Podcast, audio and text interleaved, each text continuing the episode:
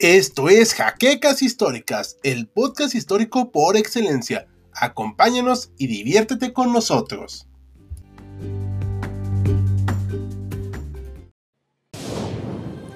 Bienvenidos a HC Historia Contemporánea, la página histórica por excelencia. Romeo y Julieta, la historia de amor por excelencia y fruto de inspiración para millones de personas. Películas, libros, novelas, series, adaptaciones, frases y un sinfín de obras e historias que si nos pusiéramos a enumerarlas no acabaríamos nunca y ya saldrían 20 adaptaciones más. Es tanto el alcance de la obra de William Shakespeare que aún sin haber leído el escrito original, muchos de nosotros no sabemos los acontecimientos al derecho y al revés, e incluso bastante comprensible también. Nos hemos cansado y cuestionamos cuál es el verdadero valor de la obra, ya que Poniéndolo en términos simples, Shakespeare creó el concepto básico del amor occidental. Sin considerarnos expertos en el tema, definir el amor es algo sumamente complejo, pero embarga nuestro día a día, nuestras horas y nuestros conceptos más profundos del tiempo y estado de existencia. El hombre, por naturaleza, necesita estar acompañado ya que es un ser y un hecho social. Es completamente normal querer sentir a alguien a nuestro lado, o ser parte de algo mucho más allá de nuestros propios límites. El amor es la búsqueda de algo infinito o místico.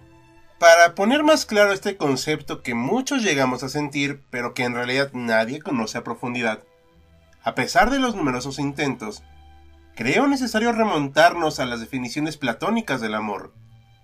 Seguramente muchos de ustedes habrán escuchado este término o el amor platónico. E incluso me atrevería a decir que lo han aplicado al referirse a un amor basado más en las expectativas que en la realidad. En pocas palabras, un amor que existe pero nunca se dará, ¿cierto? Pues si bien la concepción no es del todo mala, le falta una mayor profundidad. Si por algo se le conoce a este Platón es por su concepción de la materia, la idea y la belleza. Recordemos que por esos tiempos, muchas culturas y civilizaciones alrededor del mundo ya tenían consolidada una teología donde se exponen interesantes relaciones entre la naturaleza y el hombre. Una de las primeras dualidades que dio pauta a otra, lo sagrado y lo profano.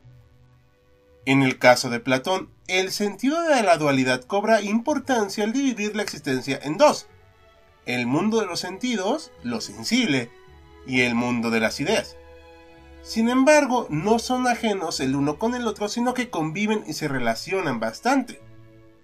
El ejemplo más claro de esto es que el mundo de lo sensible, la cual forma toda materia incluido nuestro propio cuerpo, no es más que una ilusión imperfecta, siendo el mundo verdadero, el de las ideas, en la cual está nuestra mente, alma, la verdad, la belleza y lo perfecto. Entonces, ¿de dónde surge el amor? De la añoranza y la reminiscencia hacia el mundo de las ideas. Aquí surge la famosa frase, conocer es recordar. Eso mismo pasa con nuestra mente que al recordar lo perfecto que no posee, o lo que está más allá de su propio alcance, se frustra. El amor platónico, más que un amor inalcanzable, es uno complejo, donde los individuos no buscan un amor hacia la materia, sino una constante lucha hacia el encuentro de lo verdaderamente bello, algo que requiere conocimiento, espíritu y alma. Avanzando en nuestro recorrido, haremos otra parada antes de encontrarnos con los Capuleto y los Montesco. Es hora de hablar de la tragedia. Este género, inicialmente teatral, tuvo su apego y variantes en muchos lados alrededor del mundo desde tiempos bastante antiguos. Pero en nuestro caso partiremos del teatro griego, cuya ideología se basaba también en la concepción de dioses que gobernaban lo desconocido, la naturaleza. ¿Y qué tiene que ver esto con la tragedia? Pues que el humano en su lucha de conocer todo lo habido y por haber, pronto creó a los primeros héroes. Seres que lograban comunicarse con lo desconocido y lograban sobrevivir. Posteriormente, estos individuos se fueron complejizando hasta abarcar nociones más amplias, como lo son el caso de la ética y la moral, además del patriotismo hacia su propia ciudad o lugar de origen. Aún así, este concepto de héroe seguía siendo el mismo, aquel que logra hacer lo impensable, lo único sin intereses de por medio más allá del bienestar de su propia familia o nación. Sin embargo, ellos también debían tener características humanas, por lo que debía tener miedos, dudas o frustraciones. Aún así, el verdadero valor radica en el sacrificio del bienestar del héroe por el de los demás, a pesar de que el héroe muera en el intento. Basado en esto, ¿cuál era el fin de la tragedia? Resaltar los valores sociales de la ciudad donde se representaba la obra. Era un ejemplo hacia la población sobre cómo debían de actuar, comportarse y sentir, aduciendo que si querían formar parte de la historia y los relatos épicos, debían de hacer hazañas y luchar sobre su condición humana para lograr la inmortalidad. Algo muy histórico, si ustedes me lo preguntan. Si bien la tragedia acababa en un final bastante cruel para el protagonista, la verdad es que solo era un paso hacia la búsqueda de la idea, la preservación de la memoria. Con estas dos cosas en mente, queda una tercera que es bastante simple, la noción del sacrificio. Quizá el ejemplo más claro para representarlo sea la idea bíblica de Jesucristo. Pero vayamos por partes. En primer lugar, hablemos de que Jesucristo es considerado Hijo de Dios Padre, que fue enviado a la tierra de la mano de una mujer mortal, María, y criado como tal, un hombre de carne y hueso. Aquí se relata el primer sacrificio, esta vez por parte de Dios Padre, donde envió a su Hijo a sufrir las atrocidades de la materialidad y la sensibilidad, donde remite también a la idea de Platón, donde Jesucristo toma el lugar del alma del hombre que traspasa el mundo de las ideas para pasar al mundo terrenal, viéndose limitado en su divinidad y volviéndose pues imperfecto. La condición humana de Jesús es notoria cuando se pierde en Jerusalén o cuando se enoja contra los que usurparon el templo de Dios. Pero su máxima condición de humanidad fue cuando duda de su sacrificio, tiene miedo, dudas, pensares y dolencias. Surge el verdadero valor del sacrificio, dejar nuestra propia salvación por la de los demás. El amor platónico también se hace patente cuando Jesús sabe que el amor debe de ser más allá de los propios límites del cuerpo por una causa mucho mayor, la búsqueda de la verdad, que en el caso cristiano es la salvación y la creencia de una vida después de la muerte. En ese sentido, el viaje de Jesucristo es una tragedia por excelencia. Pero dejando la misa aparte, llegó el momento de hablar de nuestra obra y autor. William Shakespeare nació el 23 de abril de 1564 en Stratford-upon-Avon, Inglaterra. Siendo hijo de una familia fructífera de comerciantes, se vio rodeado de comodidades, lujos y educación que otros niños no poseían, al menos en un inicio, ya que poco después su padre quedó en bancarrota e incluso aunque no se sabe con ciencia cierta, se cree que fueron perseguidos por tener la fe católica, ya que en esos tiempos Inglaterra estaba a cargo de Isabel I, quien tuvo afinidad con la causa protestante y por ende no veía al catolicismo con muy buenos ojos. Con todo esto en contra, Shakespeare logró estudiar durante un tiempo en la Stratford Grammar School, aunque los detalles de su vida son sumamente difusos, por lo que no se sabe con certeza cuántos años estuvo ahí. A los 18 años se casó con la actriz, digo, la señorita Anne Hathaway, quien era casi 10 años mayor que él, pero lograron tener tres hijos.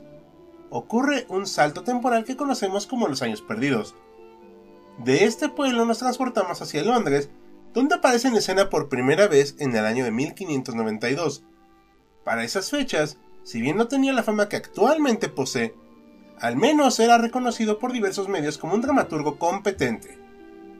Una de las compañías teatrales más reconocidas donde laboró fue Chamberlain Men, que más tarde se conoció como King's Men. Un año después, se tiene constancia de que escribió Venus y Adonis, uno de sus primeros escritos teatrales. Pero la desgracia carcomió su vida literaria, cuando en 1596 falleció su único hijo varón a la edad de 11 años. Conmovido por esta tragedia, creó obras teatrales más trágicas, ya que antes también se dedicaba a la comedia, dando como resultado Hamlet en 1601, aunque poco antes había alcanzado fama nacional con su obra El sueño de una noche de verano y Romeo y Julieta, escrita para el año de 1595. Para 1611 escribió una de sus últimas obras literarias conocida como La Tempestad, antes de retirarse a Stratford nuevamente, siendo los últimos vestigios históricos de su existencia papeles legales sobre la adquisición de propiedades y diversos problemas jurídicos, cosa que cuentan no inclinaron hacia la bebida. Shakespeare falleció un 23 de abril de 1616. Ahora siguiendo con Romeo y Julieta, nos hallamos con el concepto de tragedia solidificada en su máximo esplendor, aunque con algunos matices respecto a la tragedia griega, claro está. Recordemos que fue a partir del Renacimiento donde se plasmó una reconexión con las construcciones artísticas greco-romanas, que eran poco recurridas durante la llamada Edad Media, que plasmó mucha de su filosofía en cánones cristianos. Si bien en la obra no tenemos a un héroe épico que va en búsqueda de los designios de los dioses, sí tenemos a un hombre común, dentro de lo que cabe, que tiene un enorme deber moral, preservar el apellido familiar. Este hombre es Romeo. Esto mismo aplica para Julieta. La vida normal de los jóvenes se ve entorpecida por una fuerza mayor a su propia condición humana. Se conocen y se enamoran a primera vista. A sabiendas que ese amor conlleva severas consecuencias, tanto una familia como la otra, aún así deciden sucumbir a sus propios deseos aunque a su vez están en alianza con la búsqueda de la belleza, la pureza y la verdad. He aquí la principal diferencia entre la tragedia griega y la tragedia del siglo XVI. Mientras que en la griega el deber social se junta con los ideales de la verdad, en la tragedia un poco más moderna, el deber social se aleja más de la búsqueda de la verdad, dándonos a entender que la sociedad es la verdadera antagonista y no la propia naturaleza desconocida como antaño se creía. Sin embargo, en ambos casos la condición humana va en búsqueda de esa verdad, ya sea para fines patrióticos o netamente egoístas. Romeo y Julieta deciden preservar su unión, alcanzaron lo más cercano al mundo de las ideas, e intentaron conservar ese sentimiento tan puro. Sin embargo, la sociedad lo intentará impedir y luchará para que esa unión nunca se concrete. ¿Cómo lo consiguen? Con algo que rompe cualquier noción con la realidad concreta, la muerte. Pero para los idealistas, la muerte no es el fin, sino la transición del espíritu, la idea. Con la muerte el amor se libera y por fin consigue lo que más añoraba, completarse. Aquí se ve cumplido el fin de la tragedia, que detrás de todo final cruel no solo hay una enseñanza, sino que en algunos casos hay esperanza. Con esto nos despedimos en el primer video de este año de Detrás de la Pluma. Esperamos les haya gustado y si fue así les recordamos que pueden apoyarnos en Patreon, tal como nuestros mecenas José Andrés Sánchez Mendoza y José Antonio Martínez Chaparro, así como el resto de colaboradores monetarios cuyos nombres estás viendo en este momento. Si deseas apoyarnos puedes consultar el link de nuestro Patreon en la descripción, para obtener divertidas recompensas y ayudarnos a que crezca el canal. Y como siempre, pongan su manita arriba, presionen la campanita, suscríbanse, comenten y sobre todo, compartan nuestro contenido para llegar a más gente. Sin más que añadir, nos acompañó Hal despidiéndose con un guion de Noah Detective. Ya nos veremos en la siguiente entrega.